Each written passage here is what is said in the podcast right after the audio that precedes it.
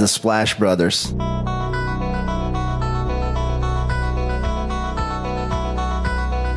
The Splash Brothers, is that? The Splash Brothers. Splash Bros. The bond that you guys share being the Splash Brothers and everything.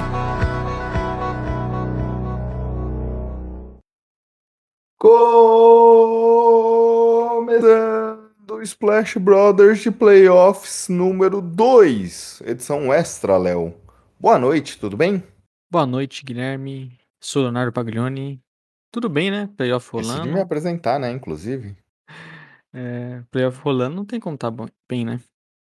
É, tá excelente. Nesse momento, 10h49 da noite, acabou de finalizar o jogo entre Boston Celtics e hum, Brooklyn Nets. Falamos, gravamos nesse momento justamente para falar dessa partida, né, Léo? Uma partida que foi frustrante para os torcedores do Boston, aliás, do Brooklyn. Aliás, até bom ressaltar que esse podcast não tem a edição do Marco Túlio Baima. Então, esse meu primeiro erro aqui já dá um pouco E- da toada que faz o MT aqui editando o podcast. É, lembrando, esse aqui é um podcast extra, né? Que inclusive estamos gravando e soltando logo em sequência da partida, como você falou. E aproveitar também, né? Já para deixar o pessoal, já deixar aquele recado pro pessoal seguir a gente no arroba podcast Splash BR no Twitter e no Instagram. E para seguir o nosso feed também no seu agregador de podcast favorito para receber notificações de podcasts como, como esses, né? Que acabam sendo extras e saindo em um momento diferente do que aquele tradicional de segunda-feira. E aí, é até bom também, se você tem algum amigo, uma amiga, algum parente, algum namoradinho, namoradinha, ficante, qualquer, qualquer pessoa dessas, a gente agradece se você puder compartilhar a palavra dos Splash Brothers, indicando as nossas redes sociais, indicando o podcast, vai lá no Spotify, no Deezer da pessoa, coloca pra tocar, deixa o pessoal ouvir, conhecer. Se ela não tiver um agregador, www.jumperbrasil.com, estamos também no site do Jumper, não só falando é, não só tendo o conteúdo do Splash Brothers, tendo outros conteúdos lá disponíveis, tendo muita informação de basquete, tendo inclusive a análise do jogo de Boston e Nets, que como comentamos, acabamos de gravar, acabamos de assistir a partida, 2 a 0 Boston, mas a partida não começou assim, Léo. É, aqui nesse podcast extra, normalmente, a gente acaba fazendo uma análise muito mais profunda da partida ou das partidas que, em questão que estamos analisando. Nesse daqui, exclusivamente analisando esse duelo. É, e o o jogo começou muito bom pro Nets. Logo no começo da partida, Bruce Brown, 5 pontos, os 5 primeiros pontos do Nets, 2 a 0. Depois, aos 9h30 do primeiro, faltando 9h30, 3 minutos e meio jogado ali, 9 a 0 para o Nets, 9 pontos do Bruce Brown. A gente via o ataque do, do Nets tentando envolver no primeiro momento muito Duran e o Celtics dobrando demais as marcações e aquilo que a gente estava até falando num grupo durante a partida. Uma partida é, direcionada na- durante todo o jogo. Parecia que seria dominada pelos coadjuvantes e esse começo era muito essa realidade. O, né, o Celtics tentava dobrar as marcações em Kyrie e em Duran e isso a gente via o Bruce Brown com uma boa partida nesse momento, conseguindo já pontuar. Celtics no ataque com muitas dificuldades. Dois arremessos tentados, dois erros, dois turnovers naqueles primeiros, eh, faltando nove minutos para acabar o quarto. É, foi um jogo que começou, né, como você falou, com os coadjuvantes aparecendo bem, o Celtics até, no, como você falou, dobrando, né, e deixando esse espaço para um cara como o Bruce Brown, que em muitos momentos da partida a gente viu ele tendo esse espaço, até mesmo do perímetro, né, para arremessar, e ele começou acertando tudo, então foi importante nesse início, e surpreendente, como você falou, que já era uma tônica do jogo também, que aconteceu é, até mais o- na continuidade da, na continuidade da partida, que foi a, o Celtics com problemas ofensivos, né? Dificuldade de atacar na meia Exato. quadra, dificuldade de explorar é, alguns, algumas falhas que a gente sempre comenta do, no Nets, né? E o time com dificuldade de, de conseguir invadir o garrafão, de pontuar. E até mesmo o Nets também dando essa bola de três que não estava caindo. E aí foi um jogo que começou de uma forma bem estranha para o Celtics e e o Nets, apesar de ainda não ter o Kevin Durant e o Kyrie Irving aparecendo no jogo, e aí spoiler, né, não apareceram, mas era um time que parecia é mais confortável em quadra.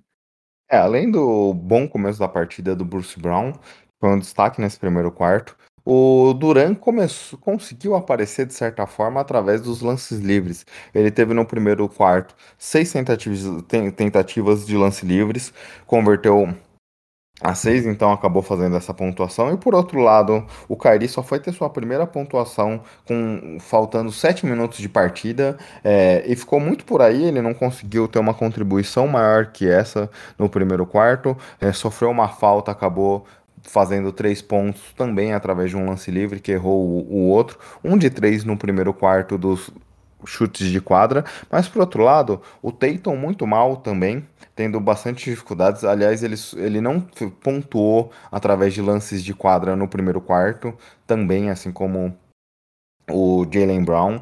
Aliás, o Jalen Brown fez uma cesta de quadra. E como você falou, defesa do Nets tentando fechar as infiltrações, dobrando algumas marcações em cima do Tatum. Isso é um ponto importante. E, por outro lado, o Celtics muito mal das bolas de três. Um dos seis no primeiro período, no primeiro quarto, Léo.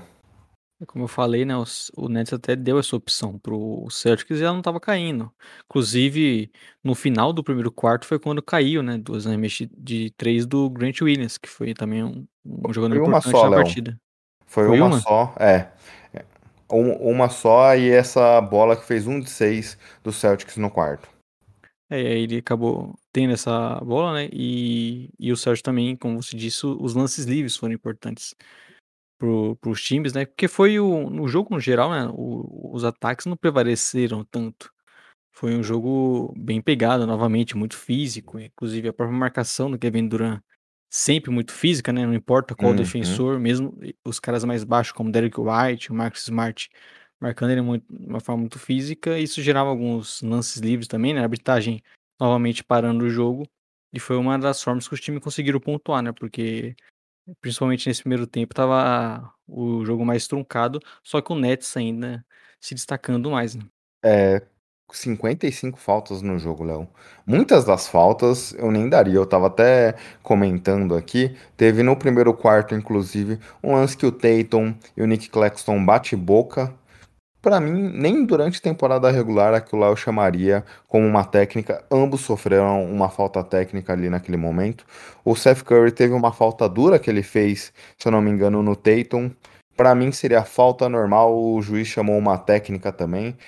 Eu, eu achei que os juízes seguraram demais essa partida. A gente sempre ouve os comentários, os jargões da NBA falando que em playoffs o jogo corre mais, é mais físico e tudo mais. Essa partida não foi o caso, mas você falou um ponto-chave também. O Duran teve.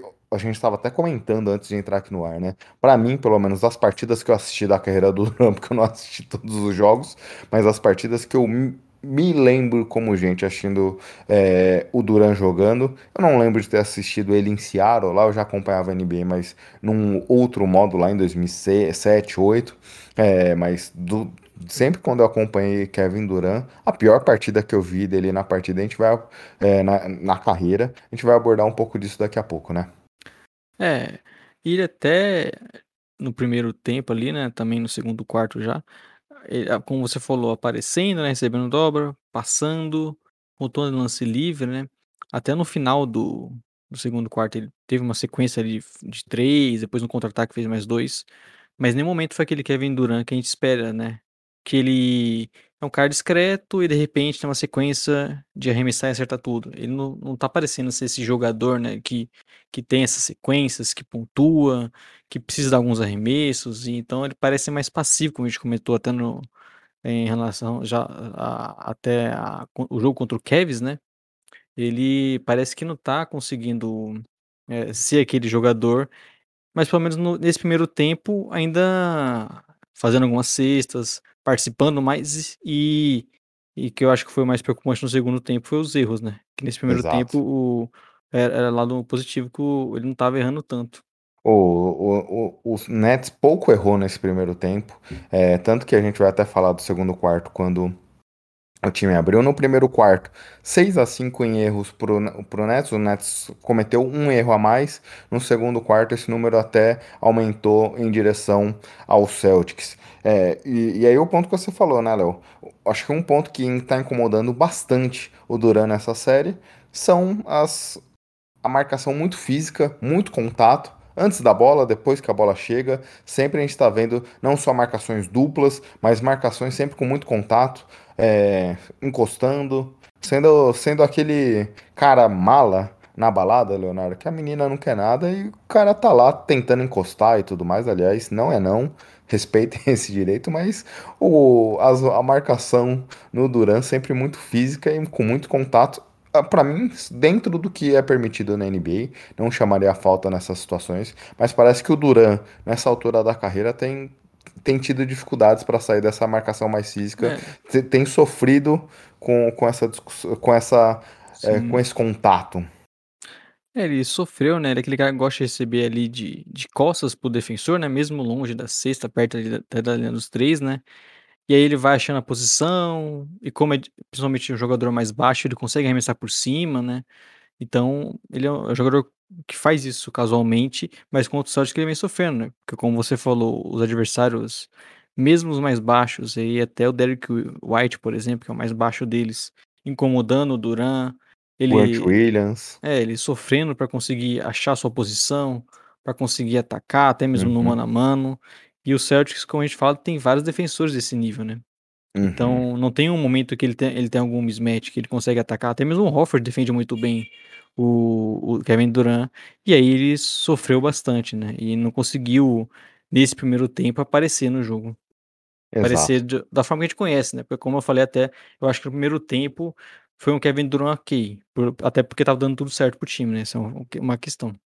Exato. Nesse primeiro quarto também, como você até falou, Grant Williams acabou sendo uma ponte de salvação do Celtics, que vinha tendo dentro do seu time titular bastante dificuldades de pontuar, 33 a 24 para o Nets nesse primeiro quarto. Só para a gente ter uma ideia, Léo, quando a gente olha esse eh, o time titular do Celtics, 16 pontos dos 24. Então é uma diferença bem grande. Quando a gente olha só Duran e Bruce Brown. Duran que fez 6 pontos de lances livres, 22. Então já, já daí a gente começa a ver um pouco da diferença de, desse time no primeiro quarto. O segundo quarto começa com o Tais atacando, fazendo os primeiros pontos do time, tentando encurtar essa diferença. Mas e aí aquele momento do jogo, os primeiros cinco minutos ainda muito morno, como você falou, muitas faltas, o jogo não engajava e tendo uma dificuldade. O Celtics que perdia por 9 ali conseguiu encurtar um pouco a diferença para 7, 8, mas não saía muito disso ali naquele primeiro primeiro a primeira metade do quarto. É, foi um jogo que muito truncado, né?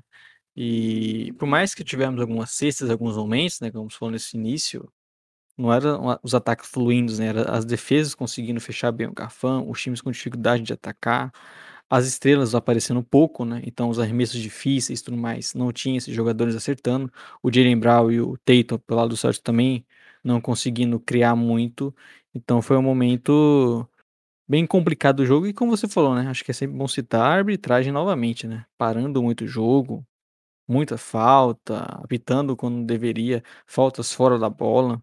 Inclusive eu tava vendo na ESPN, né, o Zé Boquinha só reclamando disso. É, Mas... normalmente ele só reclama disso normalmente já, né? Mas foi o... é um jogo bem trucado novamente, né? Não só a marcação com o Kevin Durant, mas o jogo como um todo ele tem essa característica bem física. É, quando a gente olha ali, durante todo o quarto, o Tatum só fez duas cestas de quadra, dois de três, o Jalen Brown, por outro lado, dois de quatro, os dois, as duas estrelas chutando pouco. E aí um ponto de preocupação que a gente viu durante toda a partida. O, o Kairi também com um volume muito baixo, né, Léo? É, 2 de 3 também chutando pouco. O Duran também 2 de 3. E aí eu não sei se tem alguma relação ou não. Eu particularmente não conheço toda essa parte de fisiologia. É e acredito que nesse nível de NBA tenha pouca influência, mas também acabou chamando a atenção que começou o período do Ramadã, é, o Kairi que é muçulmano, e aí tem uma dieta totalmente diferenciada. Ele até um momento do primeiro quarto, faltando, se eu não me engano, três minutos e pouco, ele acabou até saindo do jogo, foi pro vestiário, existia um boato ali a respeito de, do que poderia ter acontecido, e depois até a repórter da TNT, que estava na quadra e, e era a mandante, é quem está transmitindo lá nos Estados Unidos, comentou sobre essa questão. É, não sei se tem alguma relação, mas fora isso, independente de querer achar as razões, o Kyrie também muito passivo durante toda, toda a partida. É, ele pouco apareceu, né?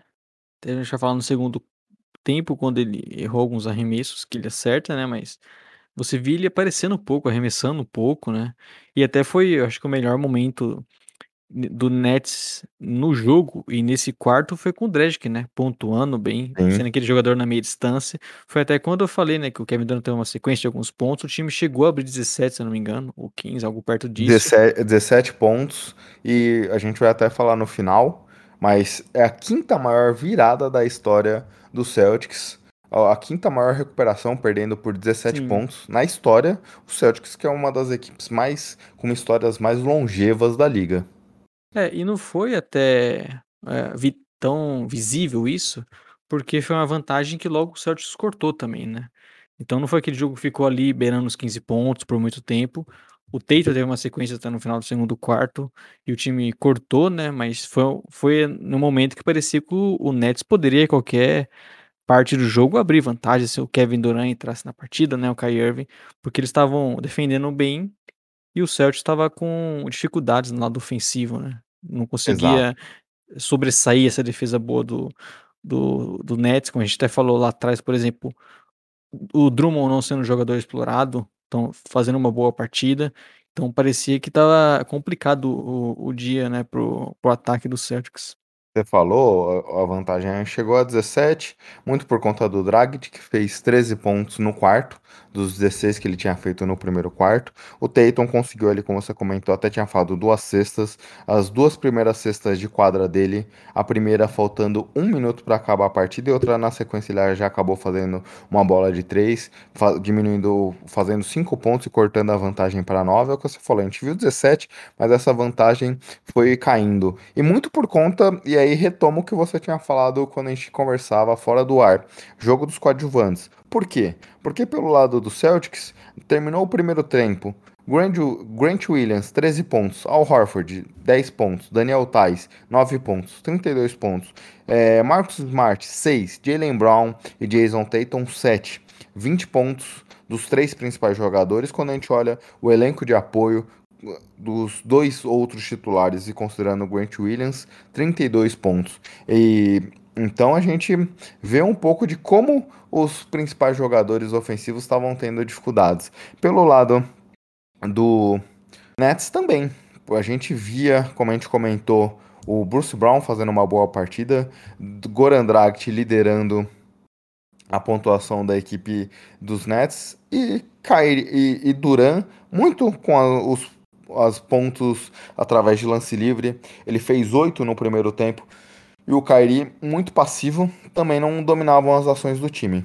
É, esse jogo parecia, né, o jogo dos co coadjuvantes aparecendo bem, e o que era até uma boa notícia nesse final do segundo quarto, né, entrando no terceiro pro Nets, porque parecia que em qualquer momento que os dois All-Stars, né, do time, os dois craques, tivesse uma sequência, o time poderia abrir mais, né, ou poderia se manter bem na frente, e porque eles tinham também o Kirby, como você falou, o Bruce Brown, o Dragic, né, principalmente vindo bem, então era um time que parecia que a rotação do Nets, que sempre a gente comentou bastante, estava contribuindo bem, e o time estava conseguindo ficar à frente até por uma boa margem, mesmo sem os seus 2 All-Stars jogando muito, né, que é o que a gente sempre imagina do Nets. É o time porque, dependendo muito desse individual, desses 2 caras, e não era o que estava acontecendo. até porque, né, Léo, é, esse jogo de bolas difíceis é a realidade de toda a temporada de Brooklyn e, com Kyrie e Durant. É o que a gente está acostumado a ver esses jogadores é, fazerem essas cestas difíceis. Então, obviamente, eles estavam tendo dificuldades nesses arremessos, mas é a vida deles, eles fazem isso. São talvez um dos dois principais chutadores da NBA em todos os níveis, então era algo que a gente está esperando já acontecer. Obviamente, o jogo do Celtics é muito mais trabalhoso, é muito bem melhor trabalhado. A gente via Tatum e Jalen Brown com uma produção bem abaixo de chutes de quadra, mas eles não são necessariamente no nível desse talento dos outros dois astros do outro lado, né? Então, isso fazia com que uma diferença de 10 pontos terminou o primeiro tempo. E vendo a produção dos quatro astros, mas conhecendo o histórico de Kyrie e Durant, a gente imaginava que esses dois poderiam crescer em algum momento. A gente não imaginava que a gente veria o que vai comentar agora do segundo tempo. É, e até o que começou já no início do terceiro quarto foi quando começou, né, a gente a não ter só um Kevin Durant mais passivo, como errando muito, né. E aí o Celtics logo cortou a vantagem, e isso foi acho que mais chamou atenção, né, nesse segundo tempo e nesse jogo todo do Kevin Durant principalmente, porque é um cara errando muito, tentando cometendo turnovers bestas, né, batendo Exato, bola, não não conseguindo parece que não estava conseguindo driblar, né, parecia um pivô em quadra, você até brincou em um grupo, né.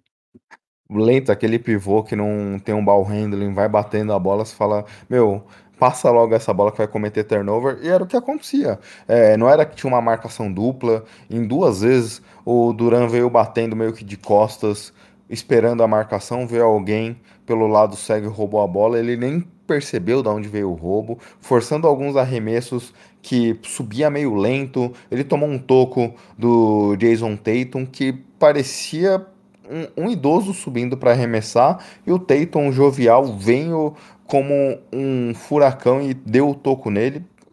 Irreconhecível o Duran. E aí, né, nessas situações, a vantagem foi caindo. A gente viu algumas bolas de três dos, dos Nets, principalmente do elenco de apoio, trazendo a partida para uma diferença. A gente viu o Curry tentando, em algumas situações, com essas bolas de três, retomar a vantagem. Mas quando a gente olha nove minutos faltando ali no começo do terceiro quarto, tinha uma corrida de 20 a 8 para o Celtics. E esse é foi um pouco do panorama todo do segundo quarto. Apesar que em alguns momentos o Nets ainda conseguindo manter a vantagem no terceiro quarto, foi um pouco essa situação, mas mu muitas dificuldades pelo Nets. E o que você falou, cinco turnovers para o Duran. Essa foi a segunda vez na carreira em playoffs que ele tem dois jogos para mais de seis turnovers seguidos. É, e esse momento no início ali do terceiro quarto bem primordial, né, pra torcida voltar pro pro jogo, né, o Celtics entrar na partida. Não é nem que o terceiro quarto foi uma maravilha ofensiva do Celtics, né, a gente não viu o Não. Tatum entrando no jogo ainda nesse momento, mas era como o o Nets estava errando bastante, o o o Celtics conseguia capitalizar nisso, conseguia pontuar, né, e aí foi tirando as a vantagem. O como você até disse, o respiro com a bola de 3 do Curry principalmente, depois, né, continuando aquele jogo trancado, então conseguir alguns lances livres e tudo mais, e o jogo foi se mantendo uma distância ali, nesse terceiro quarto, mas foi ali que nós começamos a ver meio que o Kevin Durant derretendo, né, parecia que é é loucura dizer, mas parecia que o o Nets estaria melhor sem o Kevin Durant com a bola, né. Exato. E aí foi um momento que até o Zé Boquinha falou bastante na transmissão, 4 minutos para acabar o quarto, Duran que estava 8 de 8 nos lances livres, tem uma falta, vai para a linha de lance livre, erra os dois. Eu não lembro também, até falei que das partidas que eu assisti, essa com certeza foi a pior que eu acompanhei na carreira do Duran. Eu não lembro de vê-lo errando dois lances livres em sequência. É, pelo menos assim nos últimos anos, não é algo corriqueiro da sua carreira. Naquele momento, 0 de 4 nos lances de quadra para o Duran, 0 de 1, Kairi também muito passivo é, nesse momento. É, Até o no final. Kyrie nem arremessando, né. O Kevin Exato, Durant aparecia e errava, né, mas o Kyrie, em muitos momentos, não parecia nem que estava em quadra. Exato. E, e aí, faltando 3 minutos para acabar o quarto, Celtics empata- empatam a partida. O time tendo muitas dificuldades o time dos, dos Nets tendo muitas dificuldades. E o Celtics voltou para a partida, Léo, com o Tatum com, contra o Bruce Brown 0 de 7 nos chutes de quadra. E ele era o marcador principal do Tatum naquele momento. É, como eu falei, né, o Celtics não estava mil maravilhas ofensiva, mas eu acho que também vale destacar, né, o grande jogo defensivo, como a gente sempre fala daquela defesa do Celtics, praticamente não tendo buracos, né, e, e aí com o adversário não tirando bolas de arremessos complicados, eles sofreram bastante, mas a defesa do Celtics errando muito pouco, né, dificultando demais a vida do, do Nets, e foi um grande fator para eles conseguirem é, esse, chegar no placar, né, empatar o jogo e depois virar, se, ter, ter essa defesa muito forte foi, eu acho que a grande chave da, da partida pro Nets, porque por, por um longo período nesse terceiro quarto ainda assim, o ataque não funcionava sempre, né, como você citou o Tatum ainda não entrando na partida e, o, e, o, e mesmo assim a vantagem foi cortando, né, até o Smart teve um bom período, uma, uma boa sequência nesse terceiro quarto, mas longe de, de ser um ataque que a gente vê em alguns momentos do Celtics, né. E, Léo, aí mais uma vez o que a gente falou antes, né? Quando a gente olha, olha no, no terceiro período, Al Horford, Daniel Tais, Grant Williams e Peyton Pritchard, 7 de 7 nos chutes de quadra. Duas bolas de 3, cinco bolas é, de 2 então, muito da pontuação do Celtics vinha desses jogadores. Quando a gente olha as duas principais estrelas, Tatum 1 de 5 no quarto, Jalen Brown 2 de 6 no quarto. Isso era um pouco da história e o elenco de apoio, o Al Horford matou, matou as duas bolas de 3 em momentos cruciais ali da partida trazendo naquele momento que o Celtics conseguiu encostar na partida. E, por outro lado, aquilo que a gente já falou também, que era uma das dificuldades ao longo de toda a temporada. O, o Nets vinha tendo o Dragic como um bom elenco de apoio. Eu não entendi o Steve Nash, aliás, muitas críticas da minha parte ao Nash. Ele só foi colocar o Goran Dragic faltando dois minutos para acabar o quarto. Ele tinha feito 13 pontos no quarto anterior. E o elenco de apoio, principalmente vindo do banco, o time não tinha ninguém para mudar um pouco essa imagem da partida. É, faltou um outro jogador, né, que foi o Dash, que no, no segundo quarto, conseguindo pontuar, né, ter aquele arremesso de segurança na meia distância. Acho que faltou um pouco mais pro o Nets nesse momento, porque como a gente falou, por mais que tivesse uma boa defesa e tudo mais, uh, o Celtics não conseguiu embalar um grande momento ofensivo, né, o ataque acertando tudo, todo mundo muito bem. Então faltou nesse período pro, pro Nets esse cara que consegue pontuar, né, aquele cara que a gente brinca bota a bola embaixo do braço e de repente arruma dois lances livres, time pontua, sai dessa sequência ruim, mas o Nets não conseguiu muito isso e o Dragic, você, você falou bem, acho que demorou para voltar para a partida porque ele é um jogador que estava muito bem no primeiro tempo e acho que poderia ter tentado antes, até mesmo porque o Kyrie Irving estava um pouco participando, né? Então, quem sabe descansar o Kyrie Irving visando o último período e trazer o Dash que estava dando amostras que poderia ser importante e depois disso ele não, não teve uma boa partida. Né? Até aproveitar que o Duran estava sendo engolido pela marcação, cometendo muitos turnovers, trazer alguém para ser o ball handling ali, conduzir algumas ações. E o que você falou, tirar um pouco essa bola da mão do Duran, deixar ele muito mais como um chutador naquele momento, acho que seria um ponto importante. Aliás, até entrando pro quarto período, Léo, eu até anotei aqui antes da gente entrar no ar, eu tava dando uma buscada nas informações. 9h48 foi o, tem, o, o, tem, o primeiro tempo pedido pelos Nets no quarto. A partir dali o time derreteu, derreteu, e o, o Nash só foi voltar a pedir um tempo, faltando 3 minutos. É, é isso absurdo, cara. É. Porque era aquilo, né? Você tava claro, inclusive eu tava é, querendo beber água no momento, eu falei, putz, é, o Celtics pontuava, e o jogo tava cada vez mais perdido, eu falava, putz, agora o Nest vai pedir tempo. Seis minutos, cinco, quatro, e ele não pedia, cara. E claramente o time não conseguia atacar. O, o Kevin Durant teve erros seguidos, tomou um bloco também, não sei se foi aquele do Teto que se citou. Sim. Tipo, e, e, e, o time não conseguia criar nada, e aí a gente foi até vendo o Jalen Brown entrando no jogo, diz o Tento, e clar, claramente estava o jogo escapando do Nets e o Tate e o Nash, não sei se ele esqueceu que ele era o treinador do time e não pediu tempo. É, e quando a gente olha ali, faltando 5 minutos, uma corrida no quarto de 14 a 4 pro Celtics.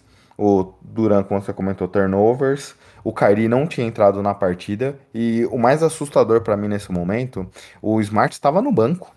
Não era que tava toda a força defensiva do Celtics jogando e conseguindo parar o Duran, tendo o Kyrie ali um marcador primário muito forte em cima dele, isso porque ele não estava conseguindo criar. Não, o, o Kyrie tinha o time tinha o Peyton, o Peyton Pritchard em quadra, teve até umas duas vezes que o Duran tentou inverter a marcação para atacá-lo e o time não conseguia tirar proveito disso. É, hum. A questão de não pedir tempo e a questão de você ter um jogador muito baixo que pode ser explorado defensivamente e o time não conseguia tirar proveito.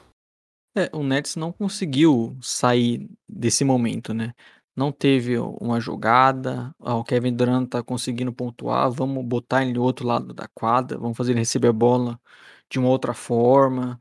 Eles não conseguiram criar nenhuma situação assim.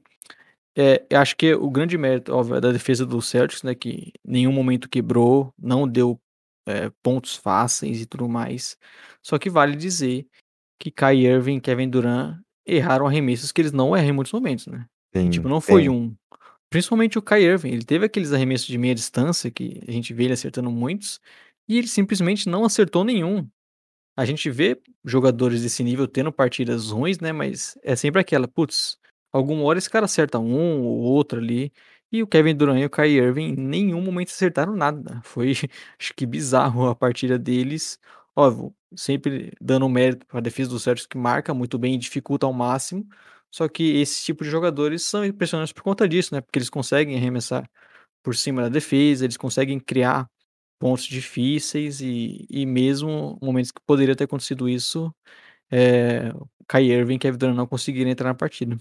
Até engraçado, Léo. O Kyrie acertou um arremesso no, de quadra no quarto, um de quatro, e o que ele acertou foi uma bola que ficou, bateu no aro, bateu na tabela, bateu no aro, deu uma chorada e caiu. Eu falei, putz, nem a bola que ele acerta cai, numa tranquilidade. 0 de 5 do Duran no quarto também. Muitas dificuldades do, dos dois principais, das duas principais estrelas. E aí a gente precisa falar um pouco. Um, é, do que o Nash sempre privilegiou dentro desse time, que é basicamente isolations e dar a bola na mão das estrelas. O Zé Boquinha até falava na marcação: putz, o time precisa fazer uma jogada diferente, tirar um pouco a bola da mão do Duran. O, o Nets não foi trabalhado para isso durante a temporada. O Nets jogou através do, do que suas estrelas produzem e a partir das jogadas de isolation que eles criam, virar o jogo, dar passe para as bolas de três e tudo mais. O time encontrou muita dificuldade nesse sentido. E dois, toda a questão que envolveu o Kairi com com não se vacinar, com não poder jogar dentro do seu ginásio, tendo a saída do Harden e tudo mais, fez com que esse time também não tivesse entrosado. É, sofreram bastante, né? E é isso, um time que dependia, por mais que a gente até citou, por exemplo, quanto o Kevs, né, uma característica de quando tem dobra, eles conseguem acionar mais outros jogadores, né, principalmente Bruce Brown, tudo mais, você vê o time rodando mais sem depender tanto das estrelas, só que isso é contando que Kai Irving e Kevin Durant vão ter partidas é, boas, né? Que eles vão conseguir é, punir os defensores no mano a mano, que vão ter que fazer as defesas dobrar em alguns momentos, isso vai gerar mais espaço. E acho que no último período só tava claro que eles não estavam conseguindo criar, né? E isso acho que até dificulta um pouco mais o, o jogo, né? Inclusive, acho que a gente teve uma bola só, uma, uma dobra no Celtics do Kevin Durant, que ele conseguiu achar o Bruce Brown ali no meio do garrafão e gerou uma ponte aérea, né? Ponte aérea Uhum. não, gerou um floater, até mesmo do, do Bruce Brown. Então, é uma coisa que a gente viu acontecer muito com o Kevin, só que a defesa do, do Celtics é muito mais preparada, é muito melhor. E acho que até pela noite que estava tendo o Kevin Durant, eles não precisaram tomar tantas decisões assim, né? É quando tava ali mais ou menos com uns 7 minutos do quarto, saiu uma estatística no GC da transmissão que o Nets tinha feito apenas uma cesta de quadra nos últimos 7 minutos, considerando até o começo do, do período anterior. Aí eles fizeram uma cesta, aí depois saiu um outro GC logo no final da partida. O Nets tinha feito nos últimos 4 minutos uma cesta de quadra que tinha sido uma anterior um pouco antes do GC. Então mostra de como o time teve dificuldade. Obviamente, a gente já falou aqui, o Celtics foi a melhor defesa da NBA, é, principalmente depois do All-Star Game. Aliás, principalmente depois do começo do, do, do ano aqui, o Nets tinha a melhor defesa e o melhor ataque. As estrelas do Celtics tiveram muitas dificuldades na partida e a, a exceção desse quarto período, que como a gente comentou, no primeiro momento ali do quarto período, Jalen Brown comandou as ações. Na, na, segunda, no segundo, na segunda perna ali do quarto, o Jason Tatum conseguiu coordenar todas as ações e matou ali basicamente o jogo, terminando numa vantagem de mais de 10 pontos. Pô, o, o, elenco de apoio do Celtics foi muito importante hoje. Al Horford, Daniel Tais. O Nets tentou jogar muito baixo em muitos momentos e o Nets não conseguia parar esses bigs. Mas o curioso é que muitos desses bigs caem naquilo que a gente já falou analisando esse Celtics. Muitos driving kicks e muitas das bolas Al Horford recebendo no perímetro, conseguindo ou pontuar ou buscar alguém. Teve até um passe no primeiro tempo que ele recebe sozinho no perímetro. Ele vai e acha um passe pro Thais infiltrar. Então o time teve muitas dificuldades do Nets, que até pela qualidade defensiva de parar também esses driving kicks, essas infiltrações, essa quantidade de infiltra, passa, infiltra, passa e sempre buscando um espaço. E o Nets pareceu que não teve resposta hoje para isso, principalmente no segundo, quarto, no segundo tempo. É, principalmente quando o Jalen Brown e Tatum começam a acertar, né? Fica mais difícil pro, pro Nets conseguir parar tudo, né? Porque é um ataque fica muito mais. flui muito melhor, muito mais completo, né? Rodando bem a bola. E aí, óbvio que entra o momento da partida também, né? Então você. No jogo que você perdeu por três quartos, você vira a partida, a torcida vem junto, Aí tem toda aquela atmosfera, então o jogo acabou ficando um pouco mais fácil pro pro Celtics nesse momento e o Nets não teve respostas, né, não tinha muito mais o que fazer.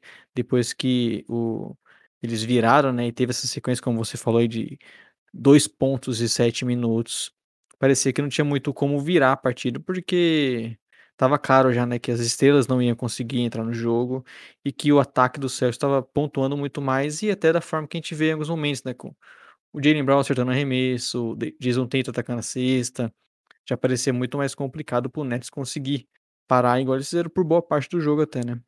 Exato. E aí, fica um ponto de, um ponto de atenção gigante para os Nets, tendo Goran Dragic 18 pontos, Bruce Brown 23 pontos, Seth Curry 16 pontos. É um time que vence no ataque. Esses três jogadores produziram bastante pontos aqui, mais do que a gente imaginaria normalmente, e mesmo assim o time não venceu. Cari com 10 pontos é, é, o que chama atenção pelo lado negativo. Pelo lado positivo do Celtics, Léo, uh, você falou aí do Tatum que te, coordenou, teve algumas dificuldades, a gente falou muito de como ele produziu mais dos chutes de quadra, foram 5 de 16, porém, mesmo quando ele estava zerado ali no terceiro quarto, ele vinha com 6 assistências, no quarto ele terminou o jogo com 10, Na, naquele momento que o Tatum faz 12 pontos ali para virar a partida 12 a 4 no quarto, ele deu duas assistências, o Tatum deu duas assistências para o Jalen Brown, então, mesmo as estrelas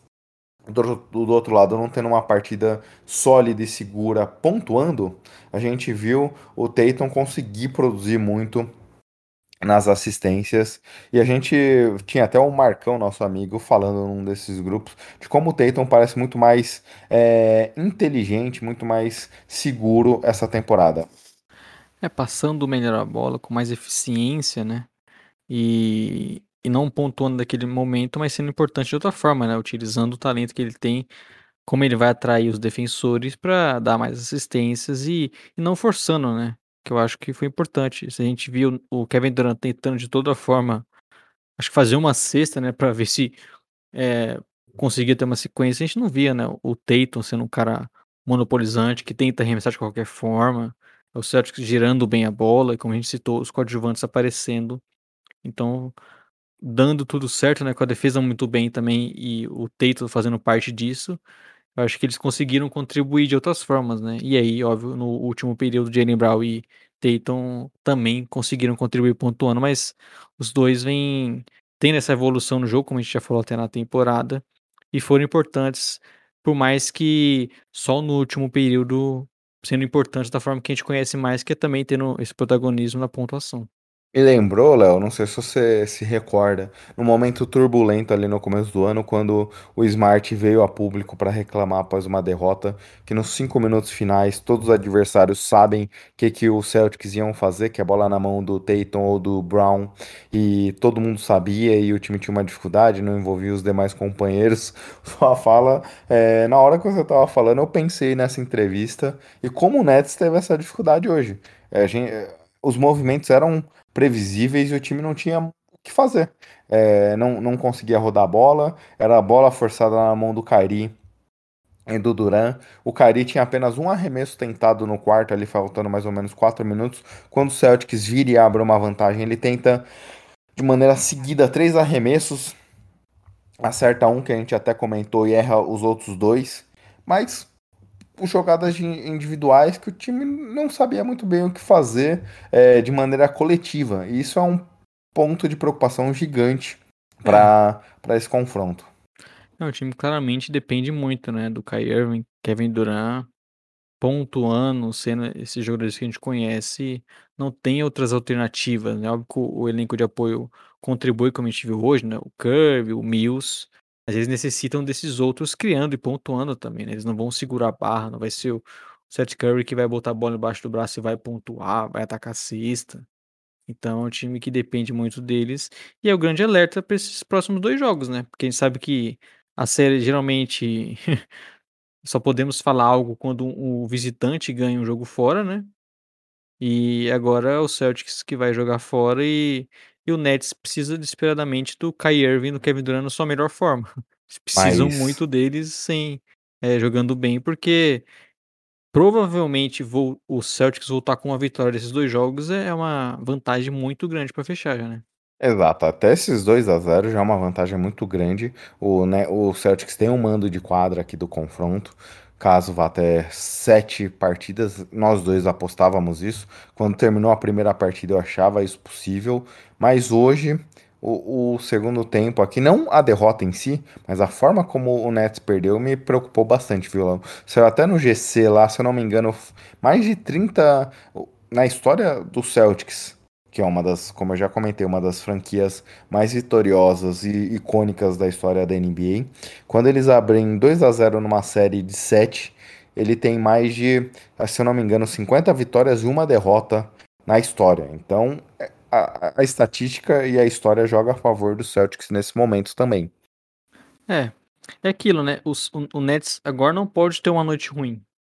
Eles não podem ter um dia que novamente o Kevin Durant vai tão bem, principalmente no segundo tempo. Até mesmo o adversário, né?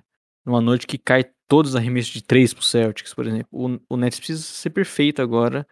Os dois jogos foram equilibrados, então dá para dizer que nós temos um confronto, né? Não é que tá 2 a 0 e tá, foram duas lavadas. Mas é aquilo que agora tem que ser erro zero, principalmente nesses próximos dois jogos. E confiar que Kyrie Irving e Kevin Durant vão ser aqueles jogadores que a gente conhece e não esses que jogaram hoje. E se tem um alento que a torcida do Nets está ansioso, está ansiosa. Ontem, 19 do 4, o Ben Simmons treinou pela primeira vez 4 contra 4, já em contato. É, existe uma expectativa dele de estar disponível para o jogo 4. Eu, particularmente, não sei o que o Nets pretende fazer, se vai utilizá-lo. Ele que nunca treinou efetivamente com a equipe. 5 contra 5, né? Até por conta da lesão, o momento que ele chegou e tudo mais. É, não sei se ele vai ser titular, mas é um cara que em quadro aberto é um dos melhores jogadores da NBA em contra-ataque, em velocidade, é, não só finalizando, mas assistindo os companheiros, é um dos melhores jogadores da NBA. É um excelente defensor. O time, em muitos momentos, usou, principalmente no primeiro jogo, usou o Nick Claxton. Por que, que o Nick Claxton teve muitos minutos? Porque ele consegue marcar o Tatum é, em, em posses de bola, ele é mais ágil que o Drummond e tudo mais. A gente viu em posses decisivas ele sendo o marcador primário do Tatum, mas o time sente muita falta de alas versáteis, grandes. Ben Simmons pode fazer esse papel. A gente sabe da dificuldade que ele tem é, em jogo de meia quadra, mas ele pode ser com Kyrie, com Duran, jogar naquele dunk spot ali perto da zona de enterrada e defensivamente ele tem muito para agregar. Eu não sei questão de ritmo de jogo e tudo mais, como ele vai ser, como ele vai se envolver, mas caso o Nets vença o jogo 3, Léo, acho que esse time precisa de um fator novo aqui para tentar virar a série. E Ben Simmons parece ser essa situação. É, até um jogador que pode contribuir, né? Como você citou aí, as características dele, mais um defensor para um Tatum. Acho que pode ser um jogador até diferente, por exemplo, do Zion que a gente comenta, né? Que tem a questão física de para ele voltar agora já é mais complicado. O Ben Simmons não tem tanto essa questão, né? Óbvio que falta o ritmo, mas pode ser um jogador importante. E eu só fico imaginando como seria a historinha, né? Pensou depois de tudo isso do Ben Simmons, ele volta e o time vira com ele jogando? Seria, seria uma história que ninguém estaria esperando. E, e aí, para fechar o lado do Nets e a gente analisar um pouco o lado do Celtics, caso essa elimina 2 a 0 como você falou, os jogos foram disputados, não, não é que foi uma lavada, mas caso essa história, caso o Nets tenha, perca um dos jogos aqui e aí caminhe para eliminação, Kyrie Irving e Steve Nash, para mim, são dois alvos fáceis de serem muito criticados pela torcida, pela torcida e pela mídia nova-iorquina. É, o Nash, principalmente, né? Como a gente falou, a questão do período de tempo, algumas rotações, né? Por exemplo, eu entendi no final ali porque o Kirby não estava em quadra no quarto período, né? Então, é um treinador, inclusive, no, durante toda a temporada, né? A torcida já não entendia muito bem algumas rotações. E, e é novo, né? Então não tem nenhum, vamos dizer, um crédito por ter feito os bons trabalhos, até mesmo no time. Então fica essa desconfiança. E quando o time que teve essa temporada tão conturbada acaba perdendo numa série, né, de primeira rodada, óbvio que deixa algumas marcas e vamos ver o que, que vai acontecer, né? Porque pelo menos eles têm a desculpa, né, que foi tá longe de ser uma temporada boa pro Nets, né? Porque o time teve troca, teve jogadores ficando fora um bom tempo. Então a gente já falava que era uma temporada bem conturbada do time, e acho que terminar, eh, sendo eliminado pelo Celtics é provavelmente o que todo mundo espera, né.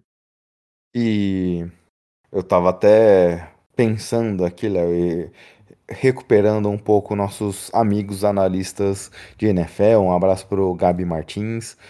Tava me lembrando aquele, não sei se você se recorda, do treinador dos, dos Dallas Cowboys dois anos atrás, o Mason, o Jason Garrett, que só ficava batendo palma ali, o time perdendo ele batendo palma. o Steve Nash me, me lembrou isso. É o cara que fica lá, vamos, vamos. É, Pareceu esse... ele em algum momento, o time perdendo ali. E teve alguma foto do Drummond no Hofford, né? Que até ficou na dúvida se foi ou não. Pareceu ele ali gritando, parecia, vamos, vamos. Vocês conseguem? Indo, o jogo indo pro saco, né? E nenhuma variação tática, nenhum ajuste, nem nada, só, só na base do é, emocional. É, agora é hora dele mostrar, né? Exato. se ele prepara alguma coisa para pro time nesse terceiro jogo.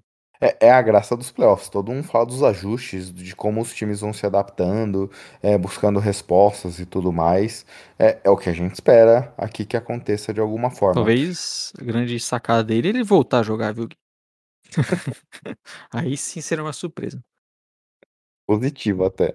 E pro lado do Celtics, Léo, surpreendeu como esse elenco de apoio mostra, deu conta hoje com as, as duas principais estrelas jogando mal. A gente viu no, no jogo 1 o Celtics tendo quatro jogadores com mais de 20 pontos. Hoje, o Horford, o Thais foram peças fundamentais no ataque. O nosso querido, vem, aliás, o primeiro prêmio que saiu, né, Léo? Defensor da temporada aqui pro Smart, um prêmio que não ia para um guard há mais de 30, há mais de 25 anos, é, desde Gary Payton se eu não me engano, na, nas finais de 92 e 93, ele venceu o prêmio. É, ficou muito 96, né? 96, ele ficou muito concentrado nas, na marcação hoje do Kyrie, não conseguiu produzir ofensivamente, mas o time não precisou tanto assim dele. E os, os, os Celtics mostrando que tem outras peças que possam que são confiáveis, que podem uhum. produzir ofensivamente e que dão conta do recado em situações específicas. Lembra quando a gente falava lá no início da temporada, né, que tinha aquela dúvida, os jogadores do Celtics falando, ah, tem que passar mais a bola e tudo mais. Eu acho que hoje foi bem legal porque, além de uma vitória da defesa, né, como a gente sempre exalta essa defesa do Celtics, mesmo sem o Robert Williams, foi uma vitória do coletivo também, né? Que foi o time Sim. aguentando muitos momentos sem estar tá com o. No, o Celtics não estava lá no placar porque o Taylor estava fazendo 20 pontos. Era porque o, O, o Grant Williams vinha muito bem, e não só no ataque, mas defensivamente até marcando o Kevin Durant. Como você citou, o Hofford e o Thais bem importantes. O Peyton Pritchard parecendo bem, vindo do banco também, acertando arremessos em momentos importantes e até diferente da característica que a gente espera dele, né, atacando e tudo mais. Então foi um time, uma vitória do coletivo do Celtics que acho que marca muito essa segunda metade da temporada deles, né? Com a defesa muito forte, com o time mais coletivo e que no momento Desde- que precisou tinha os dois lá em quadra também, né? Desde janeiro, o melhor offensive rating da NBA. Você foi certeiro, Léo, porque ó, quando a gente olha as estatísticas gerais, podemos dizer que o Celtics venceu por dois fatores: assistências, 27 Celtics, 16 eh, Nets, erros, 14 erros para cada lado, 14 turnovers para cada lado, mas erros, pontos após turnovers, 19 Celtics, 8 Nets. Então são dois fatores que a gente viu o time vencer. Naquela, na, naquela, no segundo tempo, sempre quando o Duran fez erro, o cometeu erro, o Celtics conseguiu pontuar. Então o time tava, conseguiu ser muito rápido nesse contra-ataque, conseguiu produzir pontos, conseguiu assistir seus companheiros buscar os melhores arremessos. Ponto fundamental para a partida. Como a gente já falou, Tatum 10 assistências na partida de hoje, buscando em muitos momentos um pa passes para fora e conseguindo produzir bolas de três. Apesar dele não estar tá conseguindo produzir ofensivamente, o time conseguiu, ele conseguiu assistir seus companheiros e buscar o resultado. É, foi uma vitória muito boa que passou por acho todos os pontos importantes do time, como a gente falou, na defesa, os coadjuvantes, é, a importância do jogo coletivo e é, no final ali os seus dois protagonistas. Exato, Léo. A gente vai analisar só essa série, só essa partida, aliás, porque a gente volta segunda-feira com o podcast tradicional. Aliás, Léo, se tiver algum outro jogo aí que você queira analisar, me, me avise que a gente pode voltar com algum podcast extra também, hein? Aproveitar o feriado, né? Aproveitar o Só que eu feriado. acho que é importante até, né, Gui? É, a gente queria analisar essa partida porque acho que Celtics e Nets é, é o, o que mais estão chamando a atenção, né? E até mesmo pela forma como foi a primeira partida. Mas como você citou, lembrar que segunda-feira sai a nossa edição tradicional e aí tentando analis- passar por cima de todos os confrontos, né? Óbvio que não com a profundidade que a gente fez aqui, porque ficamos basicamente 40 minutos em um jogo só, mas tentando passar por todos os confrontos. E, e o que é até difícil, né, Gui? Porque a gente tá, gente tá, por exemplo, aqui gravando o podcast, estamos perdendo uma prorrogação de Sixers e, e- e Raptors. Rapaz, eu tava focado aqui só no material que a gente tava produzindo, eu nem tava olhando. Eu acabei Ah. de entrar aqui pra ver, justamente pra gente terminar o podcast e dar um panorama de como tava o dia. Acabei de ver que estamos numa prorrogação 101 Sixers 100 Raptors e eu tomei um susto totalmente distraído, E, cara. e para você ver como não falta profissionalismo aqui, eu estou gravando e meu time tá jogando nesse momento também. 51 a 45, o Bulls vencendo os Bucks. Tem É, muita sorte hora, na é hora de acabar o acabar a luz no estádio, né? Botar mais o volante. todo mundo cair no chão, simular contusão. O- os playoffs tá bastante animado quando a gente olha na conferência Oeste, os mandos da, da conferência Leste, mando, os mandos de quadra estão levando vantagem, mas na conferência Oeste, só o Golden State com uma vantagem de 2 a 0 Booker machucou, provavelmente perderá o jogo 3 e 4. Bastante coisa pra gente comentar no podcast segunda-feira, né? É, tem muito assunto, né? Como você falou, essa questão do Booker aí, que começa a dar um medinho, né? Do... Eu aqui que falava com a boca cheia que pra mim não tinha nenhum outro concorrente na Conferência Oeste com o, o Suns e eles estão agora sentindo, né? O, o que é enfrentar Brandon Ingram, viu, Gui? Exato. Um abraço para o nosso querido amigo Gilson, Gil, Gilson, torcedor dos Pelicans aqui. Vamos acabar por aqui, porque 54 minutos de material bruto, basicamente. Falamos mais do que o tempo que o Duran jogou hoje. E eu tava aqui enrolando pra ver o que tava acontecendo. Nesse momento temos uma falta do Embiid, faltando quase 30 segundos mais ou menos. O O Raptors podendo virar o jogo aí. E ele Eu tá não daria- furioso, viu? Eu não sei se eu daria essa falta. E, Léo, se a gente vai começar a narrar o jogo aqui, olha, eu não daria nada Será o dessa pri- falta. Seria o primeiro podcast, né? Na- Exato. é isso, Então, inclusive quando o nosso ouvinte tá ouvindo esse, esse momento, ele já sabe o resultado, né? Ou a não ser que os, o time fique em, em infinitas prorrogações. coisa que não vai acontecer, né, Leonardo? Então, depois desse, dessa elocubração, a gente termina o podcast de hoje. O segundo podcast extra. Semana que vem, segunda-feira, nosso tradicional podcast disponível em todos os agregadores e no site do Jumper Brasil. É. Agradecer aos nossos ouvintes, né, que escutaram a gente até agora. Reforçar para seguir no Twitter, Instagram, o podcast Splash BR. E já segue o nosso feed aí no podcast, recomenda para os seus amigos, porque temos essas edições extras saindo, mas segunda-feira tem aquela edição linda do editada pelo nosso craque MT saindo. Exato. Um abraço, tchau, tchau. Grande abraço e tchau, tchau.